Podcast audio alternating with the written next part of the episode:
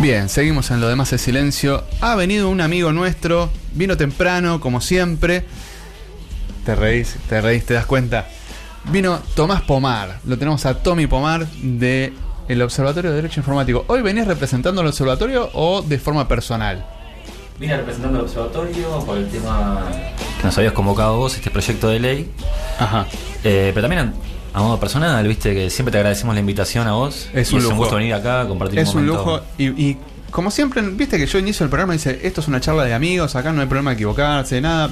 Bueno, vamos a estar intentando comunicarnos con la doctora Eva Burgos, ella es de Bolivia, ella es- se recibió en nuestra universidad, en la Universidad de Buenos Aires. De hecho, se recibió antes que yo. Es una de las chicas que colaboró conmigo en todo lo que fue la causa de Joaquín, de Joaquín Solaleno Ah, en cuanto al voto electrónico. Y ella, al ser de Bolivia, entiende el sistema electoral boliviano desde que nació. Entonces, justamente con todo el problema que está viendo, queríamos llamarla y que nos cuente, como si fuésemos los que no sabemos absolutamente nada del sistema electoral. Yo algunas cositas sé, otras las estuve investigando por todo el conflicto que hubo, pero que nos, diga bien cómo funciona el sistema electoral, si se vota con boleta partidaria, qué es lo que pasó con eh, las cuestiones de transmisión de datos, qué empresa lo hizo, si tuvo algún este algún problema en la transmisión de datos, si fue el escrutinio provisorio, si fue el escrutinio eh, definitivo, qué es lo que estuvo pasando. Entonces estamos tratando de comunicarnos con Eva y si nos atiende en algún momento, podríamos estar hablando con ella ya directamente. Ahí le estamos avisando. Me dijo, me voy a poner un recordatorio que me vas a llamar. Eva es así. No, pero además está con un montón de cosas. Ella es una de las que está generando el encuentro de la CTA dentro de la CGT con los trabajadores bolivianos en Argentina y unificar este criterio de qué es lo que se dice en los medios, en la prensa y demás. Pero claro, mm, entendamos de que no es un momento simple, no es fácil, no es un, un momento eh, para tibios. ¿Vos conocés algo de esto, Tommy? Yo estuve eh, llegando a la situación junto al observatorio que veníamos haciendo un seguimiento de cómo venía la situación con los sistemas de conteo más que con los de votación. Con el TREF. algo con así. el TREF. Eran dos sistemas, era Sí. el TREF y el otro creo que era CUD, si no me equivoco, Exacto. que eran para el conteo y la transmisión de datos. Venimos haciendo un seguimiento de eso, desde el observatorio sabés que hemos siempre bancado la postura en contra del voto electrónico por las innumerables debilidades que le hemos encontrado al sistema y que le han encontrado, bueno, gente como vos, Javier, Todos. todos los que El que han, se pone a buscar encuentra una distinta. han habido eventos de gente especialista en seguridad informática que lo han dejado como un queso gruyer. Sí, sí, de hecho me acuerdo en el Coparty 17 o 18, que 2017-2018, que han pedido que lleven las máquinas y nunca las llevaron. Pero bueno, Eh, ahora tenemos en el aire a, a Eva Burgos, la doctora Eva Burgos. Eva, ¿cómo estás? Hola Rodrigo, ¿cómo andás? Un saludo a todos. Acá te saludamos Tommy, que vino antes, lo íbamos a entrevistar con otras cosas, pero como también el observatorio gusto, hizo una investigación sobre esto, eh, queríamos conocer cómo es esto de la elección en Bolivia, que tanto se habla, que tanto el informe pericial, que la transmisión de datos. ¿Cómo se vota en Bolivia, Eva? Bueno, en Bolivia se vota con bole- boleta única de papel. Ajá, muy bien. Boleta única de papel que, este, bueno, no sé si todos lo saben, pero eh, es un sistema eh, electoral que realmente deja un mínimo margen de posibilidad de, este, de fraude, ¿no? Es mucho más seguro porque no tenemos este problema como en Argentina de que se choren las boletas y demás. ¿Quién te da la boleta eh, eh, en, en Bolivia? Yo voy o qué tal? ¿Dejo mi DNI? ¿Cómo es? Sí, sí, sí. Este, la de- es, eh, en ese sentido se parece mucho al sistema de acá. Está el presidente de mesa, están los fiscales, ellos tienen las boletas, nos dan las boletas, eh, nos abren la boleta para que nosotros veamos que no existe ninguna marca en, en ningún candidato, sí, Ajá. que la que la que la boleta está limpia y bueno, nosotros entramos al cuarto oscuro, marcamos al candidato que de nuestra preferencia y, luego delante de todos eh, colocamos la boleta en la urna. O sea que no hay robo de boletas, te verifican que no tengas la boleta marcada. No, y aparte tiene tiene tiene una particularidad. Este, Sí. Bueno, yo voto en los dos países, ¿no? Tengo dos Sí. nacionalidades. Entonces, eh, por ejemplo, eh, yo- una vez que yo me empadrono, me dan Sí. como un carnet, donde está mi foto y está mi huella. Ajá. Ese mismo carnet está eh, en unas planillas, ¿sí? O sea, yo voy a votar y, y veo, por ejemplo, mi credencial de voto con mi foto y con mi huella. Con O sea la- que tiene un doble control dejé. como si fuese Claro. nuestro DNI tarjeta. Claro, o sea, eh, que con, con o sea, en, en esa planilla yo veo mi foto, mi huella, eh, que son los datos que yo dejé cuando me empadronaron. Ok, o sea que te empadronás antes de votar. No es como acá que tenemos un tema que votan los muertos, que eh, hay 18.000 personas de más, que se falleció. No, vos te empadronás para votar para justamente evitar este problema de que voten los muertos o se voten dos veces. Fue en varios países del norte, inclusive. Claro. Que tienen empadronamiento En previo. realidad, este, yo me empadroné para el, eh, la, la primera elección con voto en el exterior, que fue la comunidad boliviana la que luchó que se apruebe en el Congreso de, de Bolivia el voto en el exterior, fue el 2009, ¿sí? Sí. Yo me empadroné en esa fecha. Lo único que hice para las siguientes elecciones fue ir y confirmar que estaba en el padrón y que mis datos eran los correctos. Hola, ¿qué Sí. tal? Yo soy yo, sí, estoy en el padrón. Buenísimo, me voy a mi casa. ¿Cuándo es la elección? Tal día, bueno, volvemos tal día. ¿Así? Exactamente, exactamente. Y yo estaba en el padrón con todos mis datos. Y Eva, Sí. una pregunta. ¿Con qué se marca la boleta en Bolivia? Ah, con un lápiz especial, con virome. En Corea tiene un sello Claro. especial. Eh, bueno, a mí me dieron una lapicera negra. Eh, había el fantasma en redes sociales de que nos iban a dar unas este, viromes eh, azules que se podían borrar, sí, fácilmente. Toma. Pero eso no sucedió porque a nosotros nos dieron unas eh, unas viromes negras, unas lapiceras negras, y yo entré con la que me dieron. Me voté con la que me dieron. Ok. Emitiste tu voto, llegaron, se cierra, la elección se cierra a las 6 de la tarde, igual que acá. Eh, sí, exactamente. Empezamos a contar los votos. Están los el- fiscales Sí. y, y bueno, eh, la, la gente como que conforma la mesa, ¿no? presidente, fiscal, vocal Eh, y lo demás. Exactamente, sí. Se elaboran dos documentos como acá, el acta. ¿Cómo es? Sí, bueno, este, se- eh, empieza el conteo de votos eh, y está el acta desplegada, ¿sí? O Sí. algunos lo hacen en una pizarra común, en la pizarra de la escuela, que empiezan a poner los votos que cada ca- este candidato tiene. Contámoslo por otro para cada uno. Sí, sí, después esa información se pasa al acta. Ok. Y ese acta, acá empieza lo divertido. ¿Por qué lo divertido? Porque lo cuestionado en esta última elección. Esa acta, ¿cómo se transmite al centro de cómputos? Eh, bueno, esa acta se transmita, eh, se transmite eh, de forma digital, ¿no? Se van Ajá. pasando los datos. Sí. Sa- ¿Sabes qué? Eva, te hago una consulta. Sí. Eh, antes de la era digital, ¿sí? En Bolivia, que es un país eh, montañoso, que debe tener zonas, eh, también igual que Argentina, pero de difícil acceso. ¿cuánto tiempo tardaba el escrutinio provisorio definitivo? Es decir, digamos más o menos hace 20 años, desde que se votaba, eh, ¿cuánto tiempo demoraban en tener resultado de elecciones? A ver, yo, este, la primera vez que voté fue el 2009, Ah, mira, pero hace 10 pero años. Sí, Sí, justo. sí, sí, pero eh, sí recuerdo de que los resultados no salían, este, o sea, no demoraban demasiado. Sí, aparte hay que recordar una, una o les comento Sí. eh, que, eh, por ejemplo, los anteriores presidentes se elegían con un 21%, 23% del padrón, ¿sí?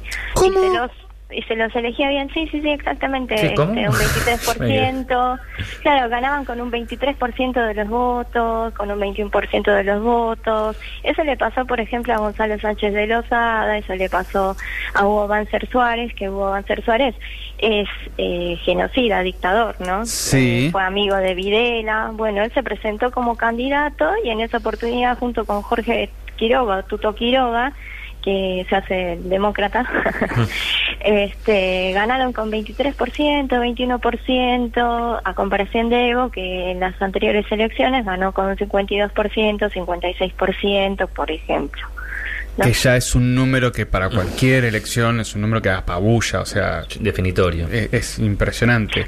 Claro, Cuando- claro. Y, y esta vez, eh, según los resultados que se tenían en ese momento, eh, se, se, se decía que tenía un 47.07%, si mal no estoy. Sí, ahora, Pero en esa época no demoraban en salir los resultados. ¿eh? mira, Y, y no creo que y no creo que tengan posibilidad de demorar porque digamos que eran un 21%, 23%, ¿no? ¿qué cantidad eh, hay de, de padrón electoral? ¿Cuánto, qué número tiene el padrón electoral? Nosotros acá somos 40 millones, pero hay menos de la mitad que votamos. Sí, yo creo que no debe ser, eh, yo, yo creo que debe rondar en unos 7 millones como mucho. ¿Y en el extranjero? hecho, eh, en el extranjero, bueno, acá en Buenos Aires, por ejemplo, se alcanzó a empadronar a 163 mil bolivianos y votaron aproximadamente 75 mil. O sea que de los empadronados votaron menos de la mitad. Y Exactamente. los que están en Bolivia sacaron el 47 punto y algo por ciento en favor de Evo.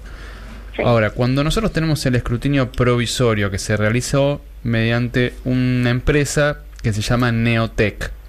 Sí. Esta empresa Neotec realizó lo que se llama el TREP. ¿Qué es el TREP?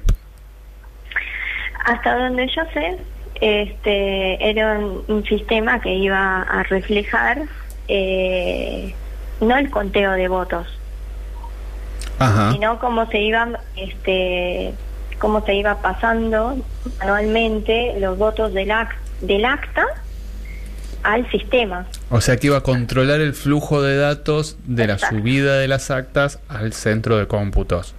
Sí. Bien, este es el sistema que estaba programada la parada de una hora que ya estaba en el, plan- el pliego de contratación, en los planos y demás, que tanto fue cuestionado por los medios, ¿no? Claro, sí, exactamente. O sea que Neotec Eh, ya igual- estaba. Igual yo quiero aclarar una cuestión. Sí, Eh, el órgano electoral plurinacional no, no, no tiene nada que ver con el poder ejecutivo. ah, ¿no? No, no tiene nada que ver. Y otra cuestión, eh, dentro del Tribunal Electoral existe una comisión técnica, por así decirlo, una parte técnica que la manejaba el eh, vocal del Tribunal Costas. Este, Me suena. que bueno, que bueno, o casualidad renunció el 20 de octubre, ¿no? Justo. Eh, denunciando, sí, él es el que denunció, que el, el que dijo que eh, la presidenta del tribunal fue la que dio la orden para que haya un alto en la transmisión. Que el alto estaba en el pliego, ¿eh? No es que no, no figura, en el pliego figura el alto. Claro, pero él dice que él no estaba de acuerdo y como no estaba de acuerdo con eso, él renu- renunciaba y que de haber una auditoría, en ese momento no se hablaba de la auditoría tan abiertamente, Sí. que de haber una auditoría él se iba a presentar con pruebas porque tenía los prints de pantalla e iba a cooperar con los técnicos de la OEA y bueno, este yo hasta donde yo sé no, no apareció el señor, ¿no? El señor Costas. O sea que eh, eh, a mí no me gusta, me voy a mi casa, yo no juego más. El 20 de yo octubre fue una cosa así, me, me agarro la pelota y me voy. Yo creo que fue así porque de hecho la, eh, la comisión de expertos que llegó a Bolivia el día 31 de octubre y empezó trabajos el día 1 de noviembre, este, eh, abrió una posibilidad, abrió la posibilidad de que presenten todas las pruebas en contra eh, que tenga la oposición o cualquier ciudadano, ¿no? Eh, que aporten a esta auditoría. Vos me decías hasta que- donde yo sé, él no presentó nada. ¿El 20 renunció Costa? Sí. Mira, vos sabés que en el pliego de contratación tenés un título que se llama Reanudación de publicación de resultados del TREP. sí. Y escuchá lo que te dice, mira, vos me dijiste el 20 de octubre. El 21 de octubre, los vocales del Tribunal Superior Electoral convocan a Marcel Guzmán de Rojas a una reunión a las 12.30 en las oficinas del Tribunal Superior Electoral en San Jorge. El de Neotec. Claro, sí, sí. Sí. O sea que la Sí, misma sí, empresa te decía, che, vos sabés que el 21 van a venir todos. Por eso renuncia al 20. Claro, para no evitar. Es increíble, Tommy. Sí, sí, sí, que de hecho este este señor Guzmán de Neotec dio una entrevista eh, que, que, que habló con este CNN Sí. y él, él mismo les dijo de que no hubo fraude, que no se podía decir que hubo fraude. ¿No? Eh, creo que está en YouTube inclusive, eh, con, con Fernando Rincón me parece, que es un periodista que estuvo siguiendo, pero este eh, la elección paso a paso y bueno, desde antes de la elección, desde que se empezó a cantar fraude, mucho antes de que se realice la, la, la elección, ¿no? Sí, de hecho, nos- nosotros del observatorio publicamos que al día de hoy existen dos informes contradictorios respecto a la situación, uno de la OEA, que ni Sí, siquiera nunca pero es dice, un amigo mío. que nunca dice fraude, sino que No. arroja el término más genérico irregularidad. Ahora vas a entender por qué. Y después tenemos el informe del Center for Economic and Policy Research, que es de Estados Unidos, que señala, en vistas a los números cargados, que de modo alguno se puede hablar de un fraude estructural. No se puede hablar de un Claro. fraude en las... Encima es divertido, porque son dos organismos que hablan sobre algo que la gran mayoría de la gente que compone la legitimidad de una democracia Sí. no puede entender. ¿Qué es? El sistema de conteo, es decir, un sistema complejo, informático. De hecho, desde con los colegas nos divertíamos porque decíamos qué divertido que en el mundo se tiende a, a ejercer una democracia directa, es decir, eliminar los cuerpos intermedios, como los colegios electorales, pero que hoy en día los problemas que tenemos es que el intermediario es alguien que tiene el conocimiento informático de saber cómo funciona el sistema. O sea que ni Claro. Ni yo, ni vos podemos auditar un sistema informático, en realidad ninguna persona del mundo, de punta a punta. Claro. Entonces necesitas de una elite que pueda auditar esto, si fue bien hecho, si no fue bien hecho, qué pasó en el medio. Ahora, vos, ustedes piensen Sería esto. sería un colegio un colegio electoral moderno. Por supuesto, Exacto. por supuesto. Contrario al famoso fallo del Tribunal Constitucional Alemán, Exacto. que señala que una parte del derecho de acceso a la democracia es que los procedimientos sean de más fácil acceso posible. Ustedes van a decirme, Rodrigo, mira, hay un quilombo en Bolivia Y estás terrible. jodiendo con esto. Y estás jodiendo con esta boludez y to- No, ahora van a entender por qué. Ustedes piensen que en el 2015 nosotros tuvimos problemas. Eva lo sabe bien porque colaboró conmigo en la defensa de Joaquín. Y no hubo una auditoría posterior en la elección de Horacio Rodríguez Larreta. Me permito felicitarla. Sí, Eva, es un caso emblemático. Tal por cual. cierto, primera oportunidad que tengo para hacerlo. Pero por favor. Entonces, ¿qué pasa? pero fue todo fue todo en co- un trabajo conjunto realmente. Sí, la verdad que sí. ¿Qué pasa? Nosotros tenemos esto que no hubo una auditoría posterior. Y no es el único caso. En Salta tampoco hubo una auditoría posterior. Y ahora, en la elección de Córdoba y en la de Santa Fe, no se entregó el código fuente y no hubo una auditoría posterior. Y en la elección nacional ni en las PASO, o sea, en la general ni en las PASO, hubo entrega del código fuente y sí sabemos que se cambió el software de Smartmatic. Ahora, pensemos que en Bolivia sí hubo auditoría posterior y mirá el pequeño despelote que hay Por un punto. por un punto. ¿Por qué? Porque cuando llegan al final del 6% restante, Evo saca el 60% de votos Mm. histórico. No es que no es habitual que saque ese porcentaje. No, no, no. Históricamente ese sector saca el 60% de los votos Evo. Entonces, Claro. cuando uno dice, bueno, vamos a ver qué dice la auditoría. A ver, eh, quien hace la, auditoría es un boliviano que actualmente está viviendo en Panamá, eh, tiene em- su empresa de seguridad informática. Yo lo conozco hace más de cinco años. En realidad en persona no nos conocemos, pero sí hemos tenido discusiones, charlas, como las tenemos con un montón de personas en el extranjero. Y es un excelente tipo, es un excelente profesional. La verdad que es uno de los hackers éticos. Esto suena horrible, me van a matar a mí. Es uno de los profesionales de seguridad informática de renombre más importantes de Latinoamérica. Cuando uno toma el, el hermoso informe que hace, en su conclusión dice, no es posible dar certeza de los resultados del TREP. Eva, ¿me repetís qué era el TREP?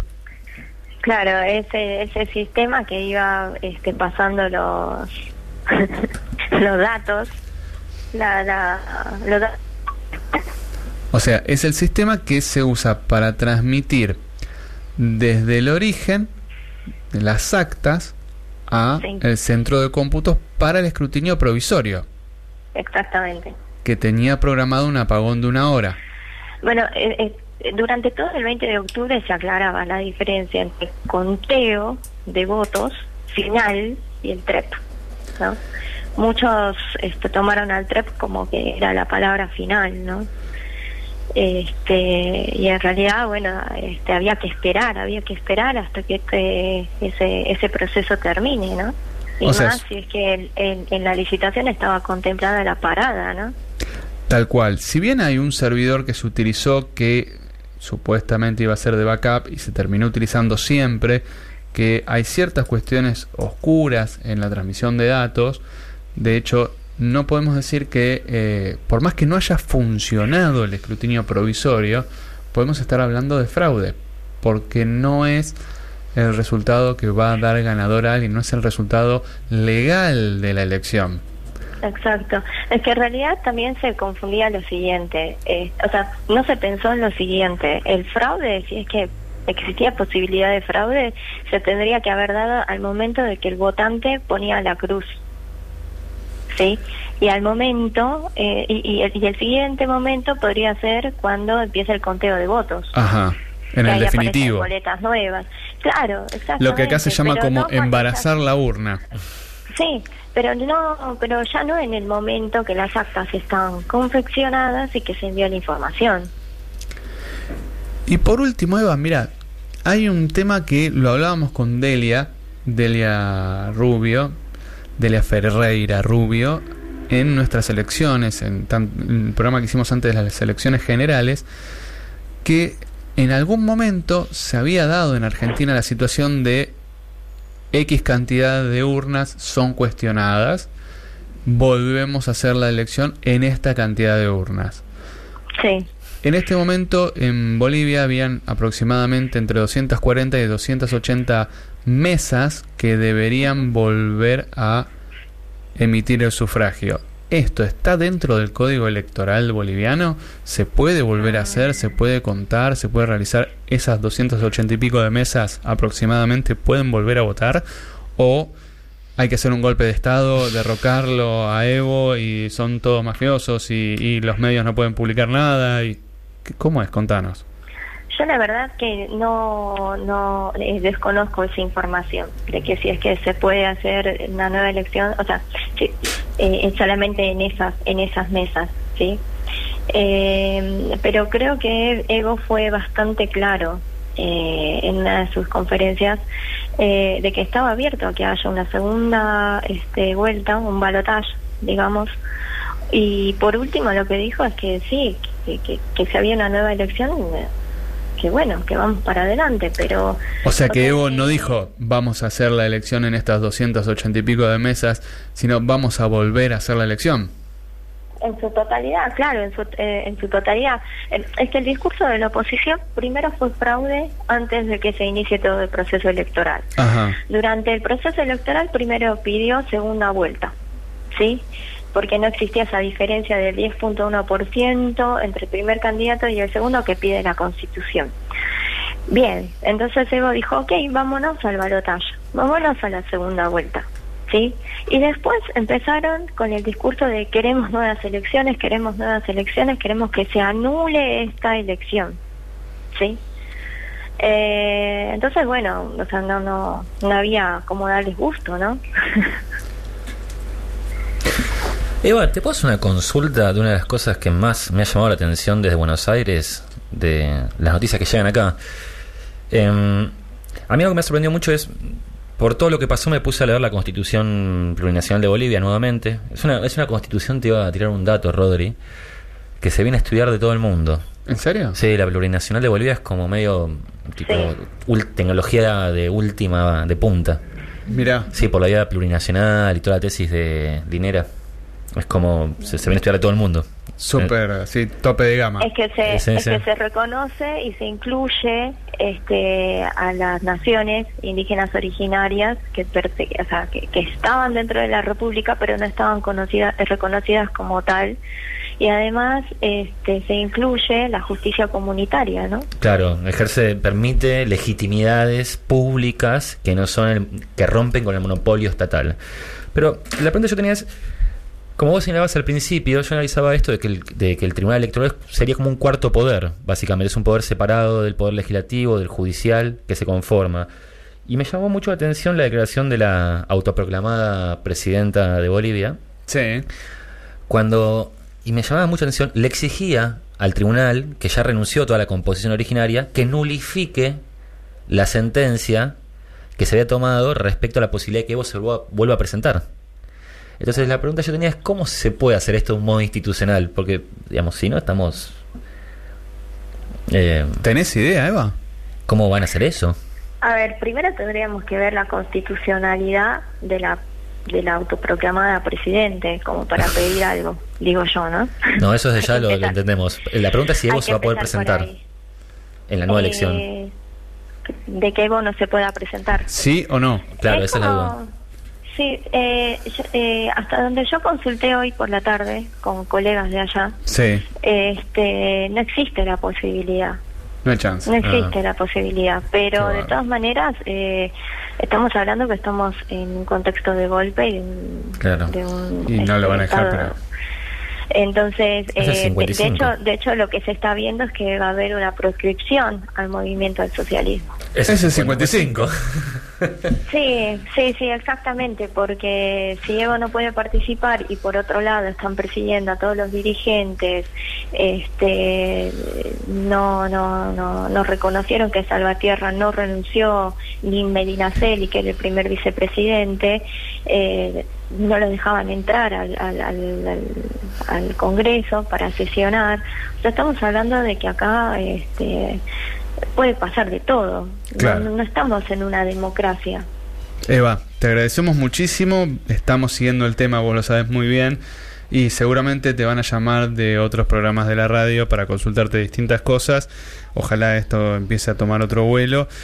Y te agradecemos muchísimo por atendernos en este momento tan difícil. Sabemos que estás coordinando un montón de cuestiones en Argentina con la comunidad boliviana, la CTA y demás. Te agradecemos muchísimo por atendernos. Bueno, a ustedes, este, realmente por, por darme, darme voz en, eh, este medio. Y bueno, esperemos que esto este, eh, pueda resolverse. Hoy me, me acaban de mandar un mensaje que hay más de 20 muertos en Sacaba, departamento de Cochabamba, Bolivia, del sector cocalero, y hay muertos en la ciudad del Alto, más muertos de los 12 oficiales que, eh, que, que existe. O sea, el nivel de, de, de- de violencia eh, por parte de este gobierno de facto está aumentando. Entonces, bueno, las acciones también por parte de la comunidad van a aumentar.